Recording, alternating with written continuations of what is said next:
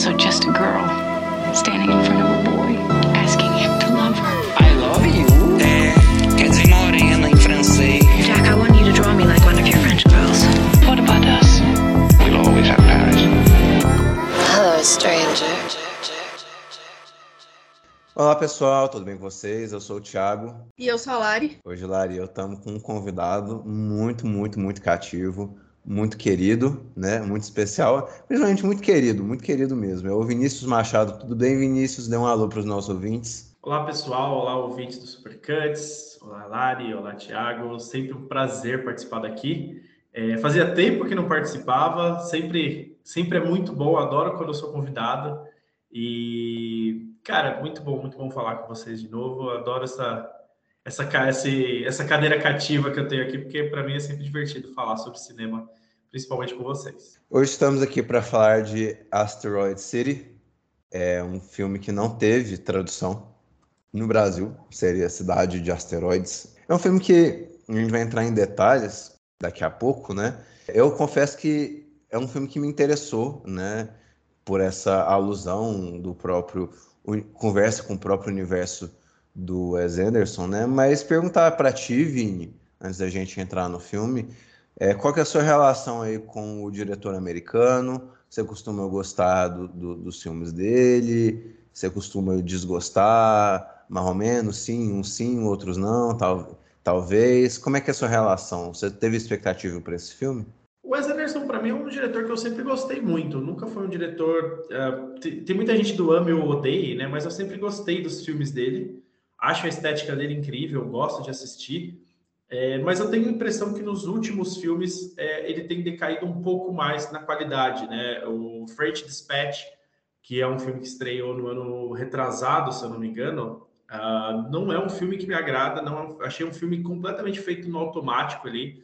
É, acho que depois de um tempo ele começou a virar uma sátira dele mesmo, né? Ele compreendeu toda a estética dele, compreendeu toda a, a, ideia que ele passa para o público e começou a tirar sarro disso, dessa própria dessa própria estética. Assim, eu acho que até um ponto interessante dele olhar para si e rir muito, rir disso, dessas características. Mas o French Dispatch, por exemplo, acho muito satírico, até demais. Assim, ele tenta, é, como se fosse. Eu tenho a impressão que, por exemplo, o último filme ele fala muito sobre.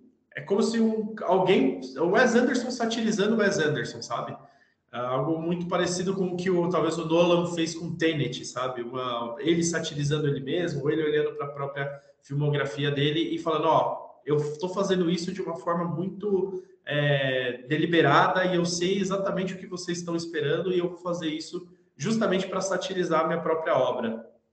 Só que eu acredito que ele tenha é, nesse, nesse Asteroid City, eu acho que ele trouxe uma coisa muito mais interessante, além da própria estética, além da própria sat, sat, satirização dele, né? Então, acho que ele tem altos e baixos, mas eu acho que ele tem muito mais altos do que baixos, assim. Gosto demais da filmografia dele, principalmente Steve Zissou, é um filme que eu gosto muito.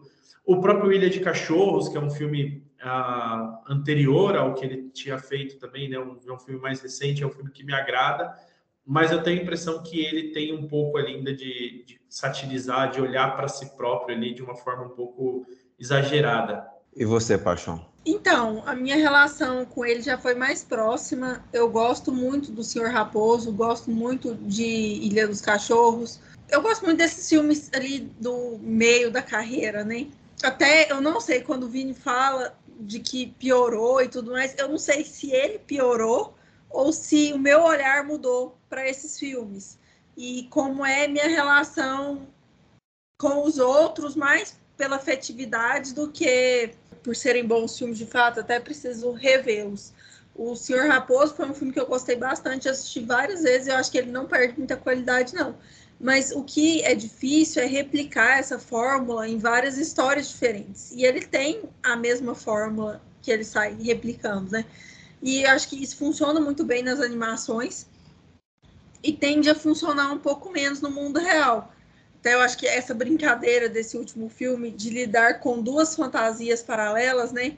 Onde uma tenta imitar mais a realidade, enfim, uma é a, a parte teatral da coisa.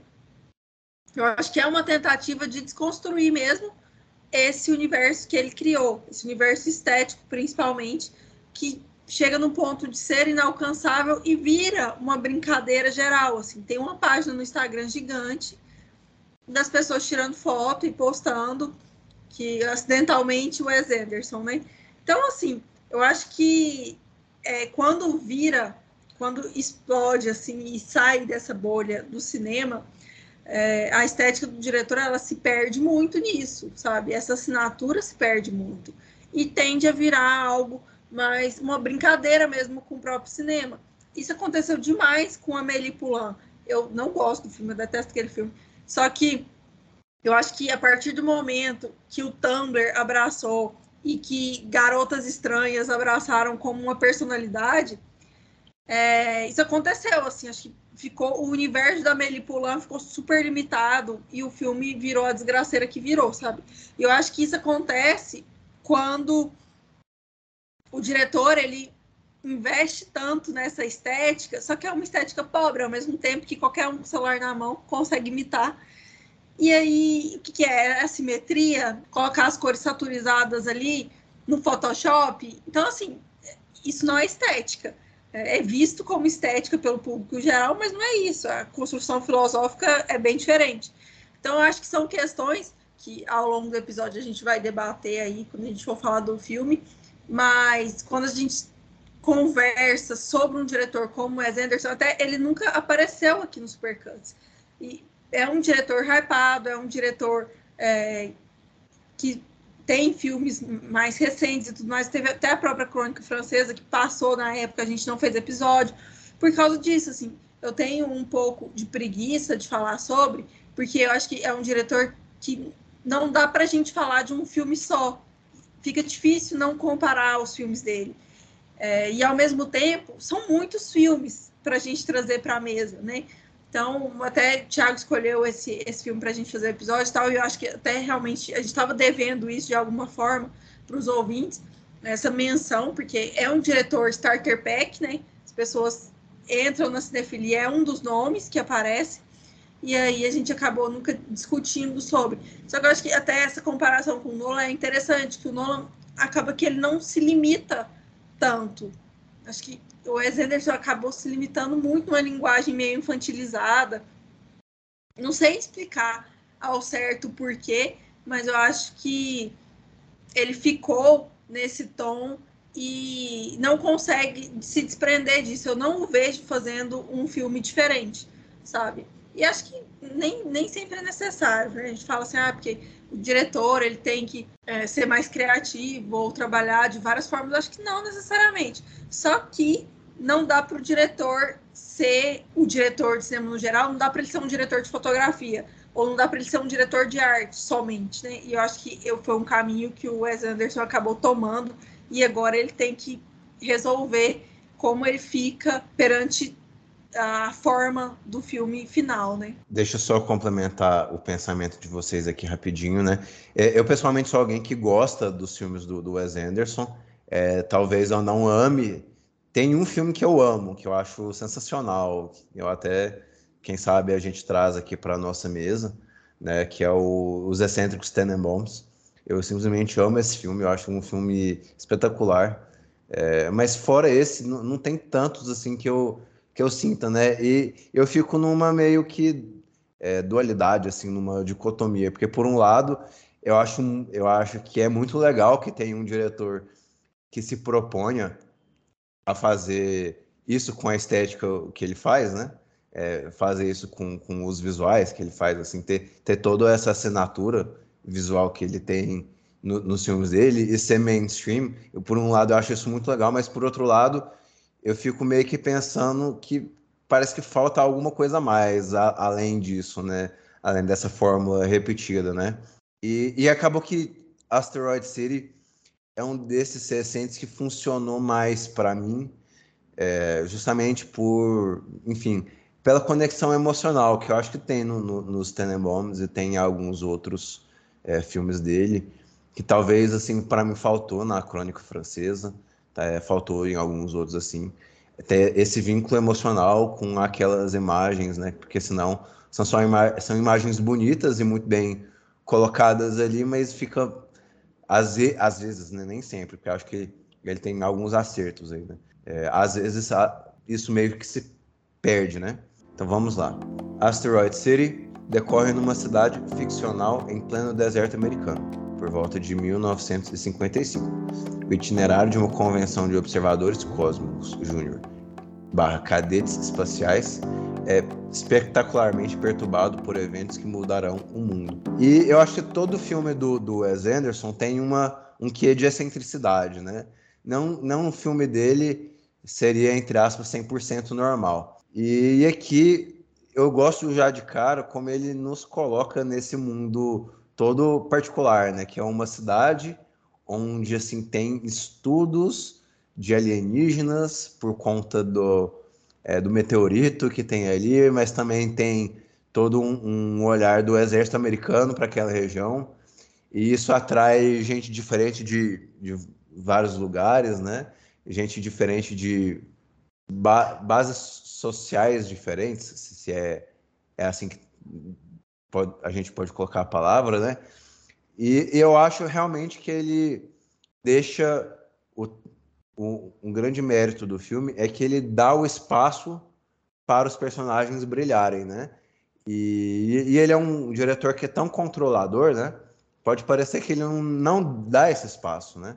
Pode parecer que ele sufoca a, a, as histórias dele pela estética dele e tal, mas eu acho que aqui não. Eu acho que aqui ele tem uma proposta que é um pouco diferente, né? De, de, de colocar uma peça dentro de um filme, né? Ou seja, um, uma realidade dentro, uma peça dentro de uma determinada realidade, sendo que tem alguns atores que fazem atores na peça e personagens na, naquele universo. E, e eu realmente acho que ele deixa essa história vibrar, né? Mas é claro que nenhum, dos, nenhum filme do Wes Anderson ele fica com você pela história, né? No sentido da, da narrativa. Ah, é, de ir de, do ponto A para o ponto B até o ponto C, né? É muito a narrativa que, que, é, que ganha os filmes do Wes Anderson, mas é, é essa, acho que no caso dele, é mais essa noção de uma grande família, entre aspas, assim, é, sem querer fazer o trocadilho com a, tele, a telesérie é, brasileira da grande família, é, mas tem um pouco de grande família nos filmes do Wes Anderson, é, porque ele repete o elenco, né? O que é, não é uma informação, não é uma novidade, né? é uma coisa que todo mundo sabe, né? Mas essa, essa ideia dele repetir o elenco, não repetir o elenco algo rígido, assim, né? Mas, assim, um ator de um filme do Wes Anderson passou por vários outros filmes do Wes Anderson, né? É, é difícil alguém que estreie, né? Então, por exemplo, o Timothée Chalamet fez o primeiro filme do Wes Anderson há uns filmes atrás, e a gente já sabe, não, beleza. Ele fez esse primeiro filme com o Wes Anderson, a gente sabe que ele vai ficar para vários outros filmes, né? Porque é assim que funciona a seleção dele, apesar dele não estar tá nesse filme, né? Mas estou falando aqui do Edward Norton, do próprio Brian Cranston, da Tilda Swinton, do Jason Schwartzman, do Adrian Brody. São vários atores, né? Que eles realmente ficam e tem essa graça de ver eles fazendo diferentes personagens, diferentes tons, assim, em diferentes, encaixando em diferentes universos, né? Eu gostei dessa abordagem dele. Eu não sei o que vocês têm aí de impressão inicial. Cara, eu vou ser muito sincero, porque eu tenho muita impressão. Eu assisti o Asteroid City duas vezes. É o meu, talvez seja o meu filme favorito do Wes Anderson atualmente. Assim. Eu gosto muito do Hotel Budapeste, mas eu tenho. E eu gosto também do, dos Teneballs também. Mas eu tenho uma coisa que me pega muito nesse filme do Asteroid City é de como ele é um filme extremamente melancólico, de uma forma de uma questão existencial ali, e ele usa essa forma da comédia dele, né? Tem até o Steve Zissou também tem um pouco disso. É, o próprio Zissou e o Tenenbaums também, né? Eles têm uma, uma parada de existencialismo ali. Só que eu acho que esse filme ele consegue superar um pouco essa parte existencialista dos dois filmes. E eu gosto muito tanto do Tenenbaums como também do do, do Steve Zissou. E eu tenho muita impressão que tem uma frase no filme que me pega muito, que é quando a personagem da Scarlett Johansson ela fala assim: ah, as pessoas preferem quando eu faço comédia.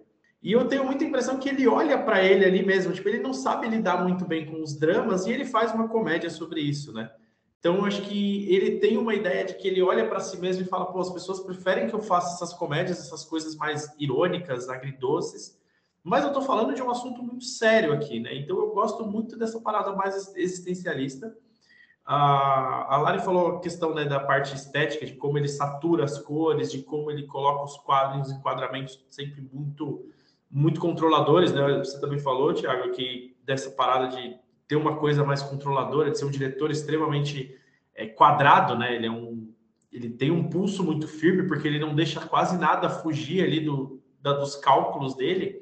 Só que eu acho que ele constrói nesse filme uma fluidez muito bem feita é, que eu não enxergava, por exemplo, nos outros filmes. Como eu falei, o próprio a Crônica Francesa eu achava, acho um filme muito controlado e é um filme que não dá espaço para você ter tantas interpretações o próprio Ilhas de Cachorros também, ele, ele tem o ponto que ele quer chegar ali, onde ele quer chegar, mas ele não dá espaço. Então, eu tenho a impressão que esses outros filmes não têm essa fluidez que o próprio Asteroid City tem. Asteroid City tem. Ele consegue dar uma liberdade maior para os seus personagens. E, apesar da gente não se conectar com nenhum deles, é, que é uma coisa que eu sinto uma certa... Ah, eu consigo me conectar com um ou outro ali, eu acho que todos eles têm algo ali muito em comum que é isso que você falou nessa né? grande família, de estar tá todo mundo no mesmo espaço e todos eles têm uma parada, uma questão uma questão existencial ali, né? Ou passou por um luto, ou passa por uma certa solidão, ou tem alguma questão que ali ainda pesa muito para eles, a relação do próprio pai e filho lá daquele menino que ele se, se desafia a todo momento, é, o próprio Og, né, que que é o personagem principal, que tem a mãe, a esposa faleceu, tem uma tem um, um luto ali envolvendo a própria Scarlett Johansson que tem uma questão também sobre a carreira dela. Eu acho que todos ali têm uma questão existencial que eu acho muito interessante e acho que é um filme que há muito tempo eu não vi o Wes Anderson fazendo sobre isso, falando tão abertamente sobre luto, sobre questões tão explícitas e usando a estética dele. Eu acho essa parte mais interessante do filme, assim, a parte que mais me pega é trazer de uma forma mais escancarada, de você usar a peça de teatro, né, a parte da autoral, que é o Edward Norton, de estar tá ali fazendo a ideia, a, tá ali fazendo a peça, e tudo sem preto e branco, que é uma parte um pouco mais burocrática e tudo mais, mas a crise existencial está dentro da peça, né? A, parece que a, a, vida em preto e branco faz mais sentido do que a peça, né? E ao, teoricamente, a peça deveria ser um pouco mais fantasiosa, ser um pouco mais é, um pouco mais leve, só que não é. A parte, justamente a parte de dentro, a parte de trás do a parte de trás do, do, do palco, ela é muito real, mas ela parece ser mais é, mais viva. Ela parece trazer um pouco mais de vida do que o, a parte colorida. Eu acho muito legal essa relação que ele faz. Acho que por esse ponto de vista, realmente é um filme mais maduro, assim. Diferente de outros filmes, anteriores, até eu não assisti a Crônica Francesa, mas num comparativo geral, assim, eu sinto que esse filme, ele é o filme mais triste, assim, acho que é complicado é, compará-lo com o Cisô, porque é, é um tipo de viagem para dentro, assim, só que nesse filme eu acho que ele desenvolve mais é, esses personagens melancólicos o tempo todo. Óbvio que é difícil de entrar nesse humor, já que tá tudo colorido, já que aparece um alienígena engraçadinho.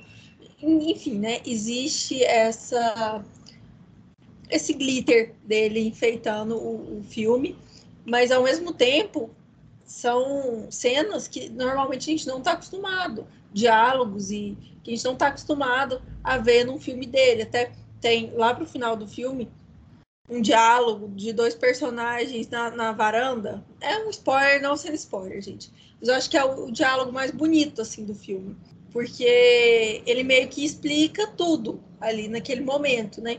Então eu acho que é, trazer esse a peça teatral e, e, brincar com isso, ele brincando com esse próprio cinema que ele criou, é, da forma dele, assim. E acho que também é, trazer esses personagens mais maduros, é, mais melancólicos, tem tudo a ver com o que a gente viveu e tudo mais. Assim, acho que o, o cinema, mudou muito nos últimos anos. Assim, os filmes que a gente tem assistido mudaram muito.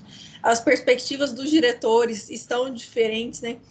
Como até a gente produz conteúdo, tudo mudou. Então, acho que tudo isso é meio reflexo do que a gente viveu, que é interessante para o cinema dele, até fico curiosa quando a gente conversa assim, para ver um próximo filme, se ele vai continuar desse jeito, mais introspectivo, ou se não, sabe? Se, se volta a ser tudo colorido e divertido.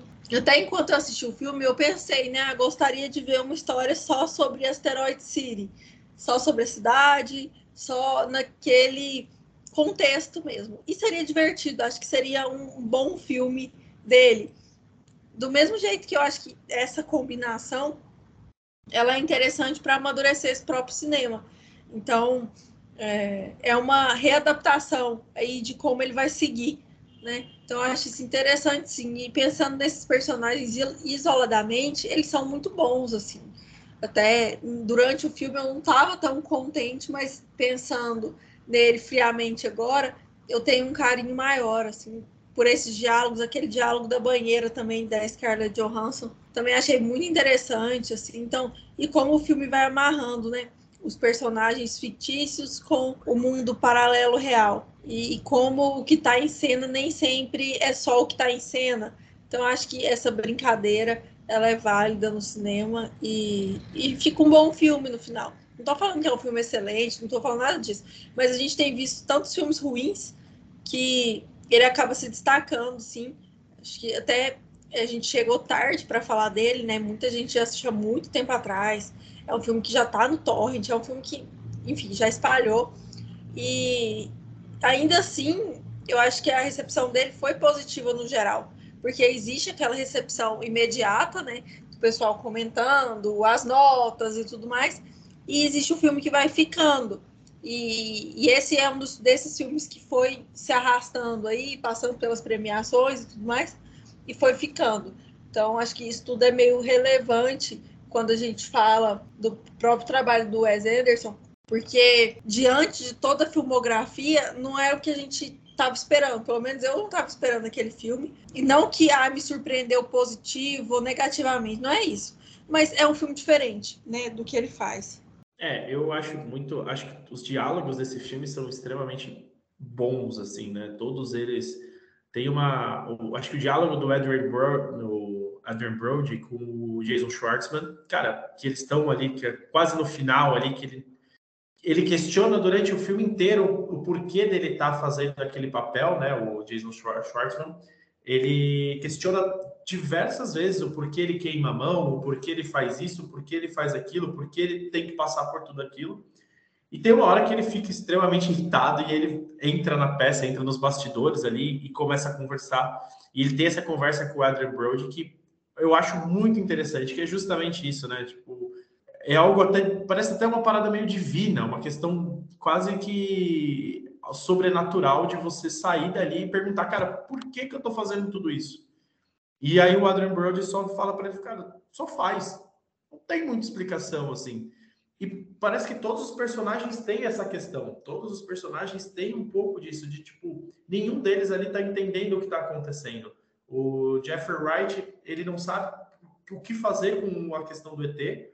Ele não, por que, que aquele ET apareceu ali? E ele, porque ele está falando sobre os Estados Unidos, ele está, né? E aí ele traz ali uma, de certa forma, uma, uma crítica ali de governo e tudo mais, falando sobre esse militarismo americano de não saber o que fazer, mas ter que tomar alguma atitude de qualquer jeito, mesmo que seja a atitude mais descabida possível.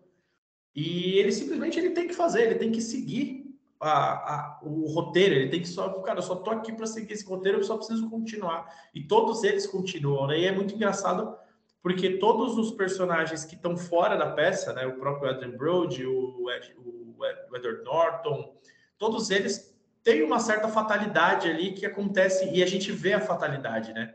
O, a, o um perde a mulher, o outro é, tem, né, acontece uma questão com ele, ele infelizmente né? Não vou falar spoiler, mas enfim, as pessoas ficou muito claro o que aconteceu.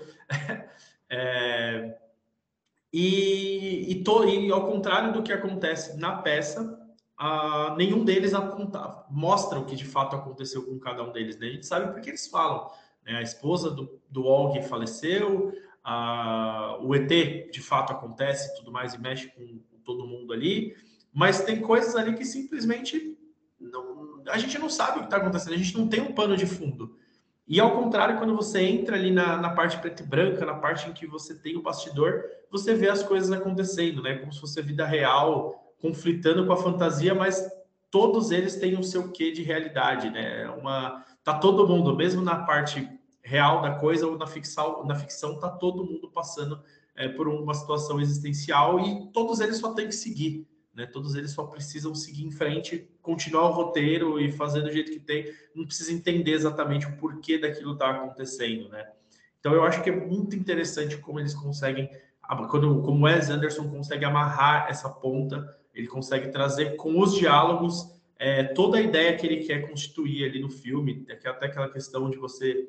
Né, no final, ele acaba até sendo um pouco mais explícito com a com o mantra deles, né? Que você só pode, você não pode dormir, é, você só pode acordar se você não, não, não dormir. Agora não lembro exatamente a frase, mas ele tem uma, ele tem toda ali uma filosofia ali que ele consegue trazer e aí mais uma vez, né, ele consegue usar a estética dele a favor. Há muito tempo que eu não vi o próprio é, o próprio Wes Anderson usando essa narrativa, usando essa estética dele a favor a favor dele. Eu acho muito interessante as pequenas formas como o próprio Wes Anderson divaga um pouquinho desse dessa proposta estética dele, né? Tem, tem algumas cenas de, de trens andando, é, tem algumas cenas de, de, de palcos rodando, assim. É claro que são divagações pequenas, né? Ele, ele é sempre muito controlador, né?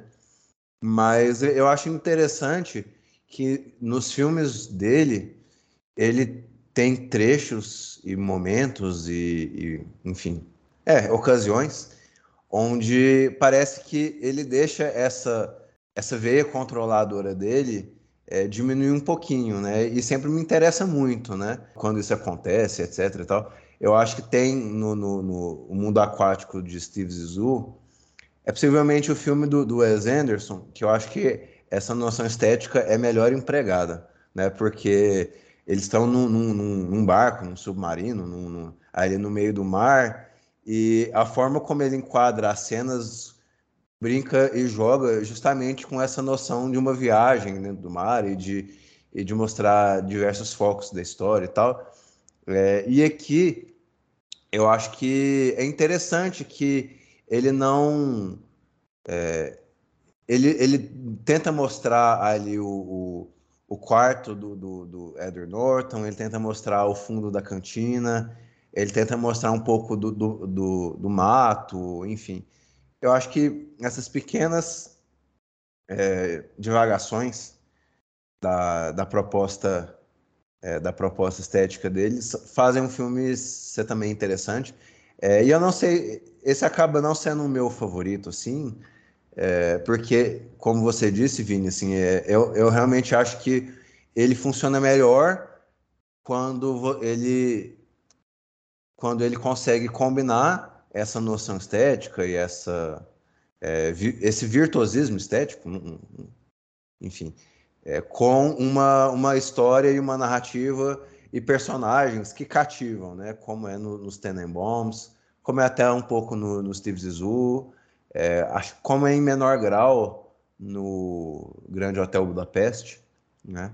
E aqui eu ainda acho que alguns personagens faltam essa conexão principal, né? Eu acho que é, o filme ele vai muito por esses momentos, né? Tem momentos que a gente fica muito conectado pela, pelos dilemas, tipo, do, do, do, próprio Edward Norton, do próprio Jason Schwartzman, a relação dele com a, com a Scarlett Johansson, é, é, é algo que aparenta ser meio, é, meio real, né? Mas, enfim, eu, eu, eu termina, terminando o filme, senti um pouco falta disso, mas achei bem engraçado. Eu sempre acho os filmes dele bem engraçados, de maneira geral, bem, muito bem escritos e bem encenados, é até a gente brincou no começo do episódio que não tinha tanto assim o que falar do, desse filme. Acaba que não tem muito mesmo o que falar, porque a própria história, ela, a, a narrativa, assim, ela não fica tanto com você. E, isso eu não estou falando isso pro lado negativo, né? os filmes do Wes Anderson são meio que um, um feeling, assim, ou, é, tipo uma pequena viagem, assim, um, um, pequeno feeling que, que fica ou não com você, né? É, e até os diálogos, a narrativa e tal, é, é tudo meio segundo plano, assim, né? Tudo meio segundo plano. E, e pode parecer que eu tô falando isso e ah, eu, ah, eu vou é, eu vou criticar o filme, vou dar uma nota baixa pro filme, não é nem por esse lado mesmo, assim, é porque você acaba entrando, é, você acaba avaliando os méritos e os deméritos do filme pela por essa abordagem estética dele, por essa proposta estética dele, e fica nesse território, né? Agora, no geral, esse filme ele funciona para mim porque realmente ele acontece nesse local e nesse lugar que é bem peculiar, que eu acho que ele deixa essas excentricidades falarem por si só, né, por si mesmas, né? É, até a, a noção ali da, da América nos anos 50, né, fica, fica algo como se fosse é, de uma música da Lana Del Rey, né, de, de, um, de, um, de um desses artistas assim que tem nostalgia dessa época norte-americana, não só no, no, no, sentido da, enfim, da arte, mas da estética também. Tem até uma toda uma estética que ficou desse período, né? Eu acho muito engraçado e interessante como ele conversa com, com essas noções, assim. Eu acho que isso que o Thiago falou, das conexões entre esses personagens, eu acho que assim como numa peça, é, e assim como no cinema meio que geral dele, tem esse enquadramento onde cada personagem tem seu momento ali, e nem sempre essas histórias se conectam muito. Tem o, a cidade, né, como personagem, para unir todo mundo ali, mas fica claro o tempo todo que é mais uma história da personagem da Scarlett Johansson e do viúvo, né, do que dos outros, assim, parece que os outros personagens eles estão ali para ocupar esse espaço da cidade, né, para fazer sentido naquela cidade. Só que o drama mesmo tá naqueles dois personagens, até entre eles dentro e fora de cena, né? Então eu acho que essa relação dos personagens em si, entre eles e tudo mais, é, existem os núcleos paralelos ali dos adolescentes, é, da professora também, que é legal. Só que essas pessoas elas só estão ocupando a cidade naquele momento, né? O drama de fato do filme tá no casal e naquele casal dentro e fora de cena, né? O que é daquele casal dentro e fora de cena? Até por ela ser a atriz, né? Ela dentro do, do, da peça de teatro, ela também é uma atriz famosa, né? Então ela tem esse vínculo com a realidade, como ela mesma também. Então eu acho que isso tudo conecta de certa forma. Então eu discordo um pouco disso e, e acho que parando para pensar assim, o Wes Anderson ele gosta desse destaque de cada personagem em cena. Assim, tem em outros filmes também ele tem essa apresentação de cada pessoa, né? Até lá atrás, no Senhor Raposo, ele tem muito disso, de apresentar cada um dos personagens, e, enfim. Independente se esse personagem vai aparecer só um pouquinho mais para frente ou não vai aparecer mais, existe essa apresentação. Então, eu acho que nem sempre vai acontecer essa, essa ligação mesmo de roteiro, até porque não é muito a pegada dele, né, no geral, assim, de fazer uma super trama, onde tudo se interliga, onde tem um plot twist, não é nada disso. Então, acho que até curtir a experiência visual, para curtir essa experiência visual, tem que dar uma limpada nessa trama para ficar mais fácil mesmo. É, eu acho que, na verdade, é, eu gosto muito dessa divagação dele, de como ele divaga é, sobre diversas coisas dentro do filme e, a, a, e ele tem um fiapo de história, né? Assim, um filme que tem um fiapo, um fiapo muito fino, que é simplesmente uma cidade que recebe várias pessoas por uma convenção e acontece, tem um acontecimento cósmico e obriga eles a ficar numa quarentena e eles têm que conviver entre si ali, né? Cada um à sua maneira. Só que eu acho que nesse ponto, como ele coloca isso como uma peça e como ele traz ali né, uma mente por trás e como ele, ele tem essa idealização do diretor, né, do Edward Norton, de como ele traz todos esses conceitos, do Adrian Brody, como ele pensa também é, a peça. É muito interessante para mim como ele consegue trazer vários recortes sobre existencialismo, sobre luto, sobre solidão. Eu, eu acho que a parte que mais me agrada desse filme é isso: são pequenos tópicos que ele aborda é, a cada personagem, cada ponto ali. Né? Eu acho que a, a própria personagem da, da Maya Hawke, né, que ela faz uma professora e que ela está completamente alheia ao, aos acontecimentos da, do planeta ali, do, do, de Asteroid City, enquanto as crianças estão todas ali extremamente preocupadas com o que pode acontecer, ou elas estão felizes. Então, cada um ali tem a sua maneira de lidar com a coisa. Ah, tem o personagem do Tom Hanks que simplesmente aparece do nada e vai embora do nada. Ele tem uma questão com a filha, tem uma, uma, uma questão ali né, em relação ao genro. Acho muito legal essas partes, essas coisas que, essas divagações, né, essas coisas pequenas que vão tornando ali uma coisa muito maior. E quando você vai ver, quando ele realmente volta ali para a parte real, da, dos bastidores, eu acho que a coisa se torna muito maior, muito mais reflexiva. Né? Para a parte do, do, Aug, ele tira fotos, então tudo que ele tira foto é, talvez seja uma forma dele não dele entender que as coisas podem ser menos reais, né? Por meio das fotos são não, elas perdem a sua realidade para ele não ter que lidar com a realidade. Então ele não conta para os filhos que a mãe dele a mãe deles faleceu, é, tem toda assim uma questão em que ele consegue é, ele consegue trazer uma coisa muito grande ali. Então, independente do que você consegue fazer, né, independente do que você consegue expor, vamos dizer assim, é, ali cada um a sua existência, você não tem muito o acaso. O acaso ele está sempre pronto para te pegar de alguma forma, né? Não tem muito para onde fugir. Então, eu acho que essa é a parte mais interessante e para mim é um filme mais, menos apegado o Thiago comentou sobre o Steve Zissou, que é um filme muito mais. Né, acho que se você for resumir a estética do Wes Anderson, você vai lembrar de Steve Zissou e vai lembrar de Hotel Budapeste, né? Que são os filmes mais característicos, mais excêntricos nesse sentido. E eu gosto muito de como ele traz. É, esse filme ele é um pouco mais solto nesse sentido.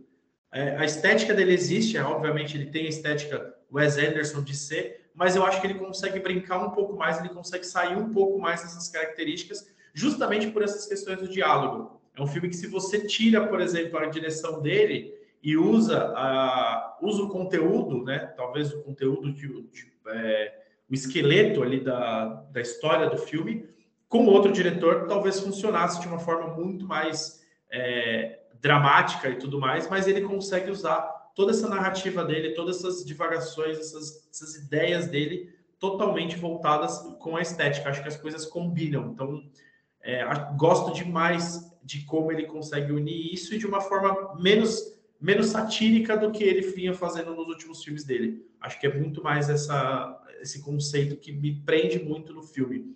É um filme que tem conteúdo, é um filme que é denso, que se você para para assistir, se você para para prestar atenção no diálogo, ele tem uma densidade muito grande, mas ao mesmo tempo é, continua sendo um filme do Wes Anderson é, para quem gosta, para quem é fã do, do, do, diretor, ainda tem ali o conteúdo, a, a comédia. É um filme que não usa trilha praticamente, filme que quase não tem trilha. Ele começa com uma música, parece infantil até, parece até um filme infantil quando ele começa com o trem chegando em Asteroid City, mas depois ele muda completamente o tom. Então ele tem né, um filme que tem a estética dele, tem as características dele, mas para mim ele traz uma densidade muito maior do que ele vinha trazendo nos últimos tempos, assim, e de uma forma muito mais explícita.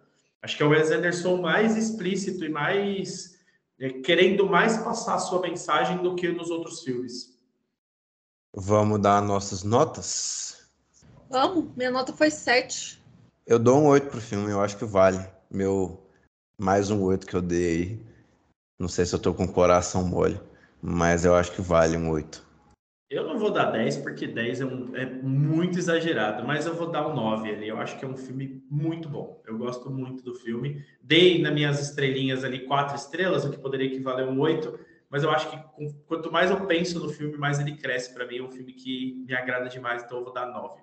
É isso. Então vou puxar a vinhetinha para as indicações.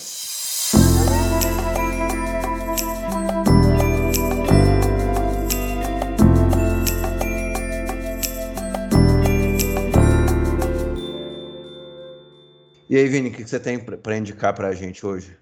Eu vou ter uma indicação, como eu falei, eu estou um pouco afastado desse do mundo do cinema nos últimos meses, mas tem uma indicação que eu queria passar para todo mundo, que eu até comentei no Twitter recentemente, que é uma Na verdade, são duas indicações. Eu tenho uma que chama é, The Song of 007, que é, uma, é um documentário em The Sound of 007. É uma, um documentário que fala sobre a trilha sonora, as trilhas sonoras é, de, do, dos filmes do James Bond. Então, ele mostra desde o começo de como virou esse processo, como criou-se o processo de se tornar uma, uma característica ali né, quase única no cinema, que é trazer uma trilha sonora original para abrir todos os filmes, de, desde o processo de trazer os artistas, de como eles escalaram é, esses, esses cantores para fazerem suas versões. Conta um pouco das curiosidades, de, por exemplo, de como a Amy Winehouse poderia ter feito um filme do 007, mas ela não, não sobreviveu, não viveu a tempo disso. Eles estavam com a ideia de escalá-la, mas ela não foi, não, não é, teve infelizmente né, a overdose e acabou falecendo antes disso. Tem a versão do Radiohead para Spectre que nunca foi pro, nunca foi divulgada. É, quem consegue ir para o YouTube consegue encontrar essa música. Então eles fizeram uma música que já existia.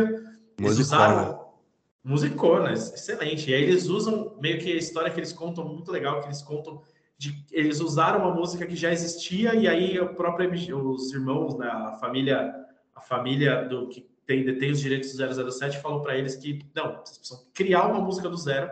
E eles meio que não deu tempo deles criarem uma música do zero e aí eles acabou entrando a outra outra versão, que foi, se não me engano, acho que é do Sam Smith, que é muito boa, inclusive eu sou um dos defensores dessa canção. Então a minha dica, é, uma das minhas dicas é essa daí, que é The Sound of 007. E a minha outra dica também é uma dica que envolve música, que chama Don't Go Gentle, para quem gosta de rock, para quem gosta de punk, é um documentário que tem na Amazon Prime sobre a banda Idols. Não sei se vocês já ouviram, uma banda excelente, uma banda que tem uma, uma, umas letras progressistas, tem umas ideias muito boas de cinema, de cinema, perdão, de música. É uma banda punk que surgiu em Birmingham e eles são super atuais, eles têm ideias muito boas, eles falam sobre masculinidade tóxica, eles falam sobre diversas, é, diversas pautas atuais, sociais e, na Inglaterra, então para uma banda punk é, que traz toda essa aura de roqueiros e tudo mais, tem um quê muito interessante.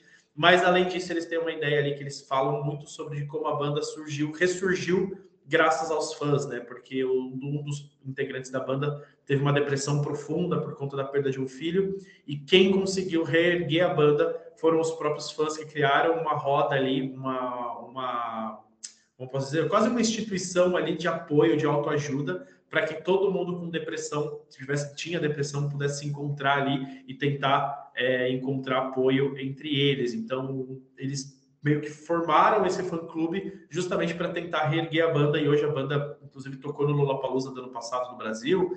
É uma banda incrível, e Don't Go Gentle, Don't, Don't Go Gentle, tá no no Amazon Prime. É um documentário curtinho, os dois são bem curtinhos, de uma hora e pouquinho. Vale muito a pena, cara. Quem gosta de música e quem gosta né, de pautas sociais, de como a música consegue transformar as pessoas, esses dois documentários são incríveis. É, realmente, Larissa, a gente tem visto é, muita pouca coisa ultimamente, né? Infelizmente, a gente queria estar tá vendo mais coisas aí para trazer para vocês, é, mas acaba que tem, tem um filme na, na HBO Max, que a gente viu esses dias, e acho que vale pelo menos a menção, que é um filme que é, chama O Advogado do Diabo. Eu nunca tinha visto esse filme. É um filme estrelado pelo Keanu Reeves e o Al Pacino, um dos dois principais papéis, aí, junto com a Charlize Theron, que ela faz a esposa do, do Keanu Reeves. Ele é um advogado é, ambicioso, né? um advogado, enfim, ambicioso que como o nome do filme faz, ele negocia aí com o tinhoso, né? De maneiras indiretas, né? É um filme que eu acho que tem muito dessa estética de anos 90, é, dessa, dessa abordagem de cinema dos anos 90, esses filmes que eram de estúdio, né? Filmes de, com certeza de estúdios, filmes de é, de grandes de um orçamento grande e de grandes estrelas que não eram filmes para ser feitos assim para ir para Oscar ou, ou, nada do tipo. Eram filmes, é, palavra não é trash, que é, eram filmes que queriam ser bons, mas eram filmes que não se levavam tanto a sério, né? Então, esse é um filme realmente, ele, leva, ele não se leva muito a sério, ele é divertido, ele brinca com essa abordagem do, do, do advogado sem, sem moral, sem é, per, perdido aí no mundo, etc. Né?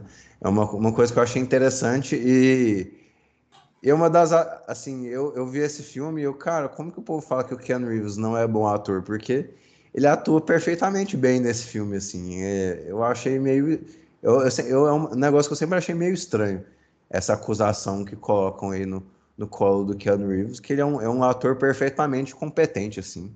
Acho, inclusive, muito bom, muito bom. É, ele faz, tem uma atuação muito adequada para esse filme. É, ele está do lado, do lado do Qual Patino. É claro que o Patino é um ator mais completo que ele, né? mas no contexto desse filme, ele está tão bem quanto o Alpatino nesse filme. Então, enfim, é, se você é tão bom quanto o Alpatino em um filme, você não merece ser chamado de ator ruim, na minha opinião. De verdade. Fica o desabafo. Mas é isso. E muito obrigado, Vini, pelo, por gravar conosco hoje. Muito obrigado pela sua companhia. Vou deixar espaço aí para você, para você deixar aí os seus jabás, onde o pessoal pode acompanhar suas opiniões cinéfilas e não cinéfilas, e enfim, né?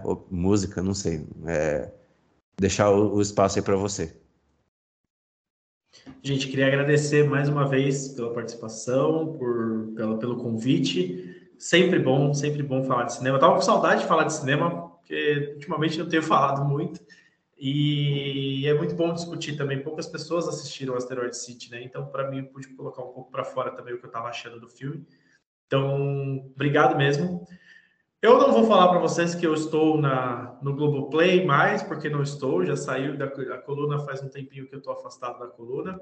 E, mas quem quiser me acompanhar, falar que eu falo ainda sobre cinema, estou lá no Vini Machado no Twitter, no Instagram Vini Machado 01 e também estou no Letterboxd, quem quiser me achar também é Vini Machado. Os três Vini Machado ali vocês vão me encontrar com muita facilidade.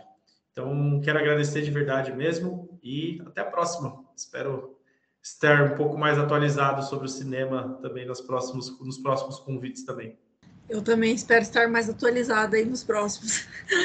Vamos lá, o Supercuts está nas redes sociais como Supercuts Pod. A gente espera vocês para dúvidas, comentários e sugestões.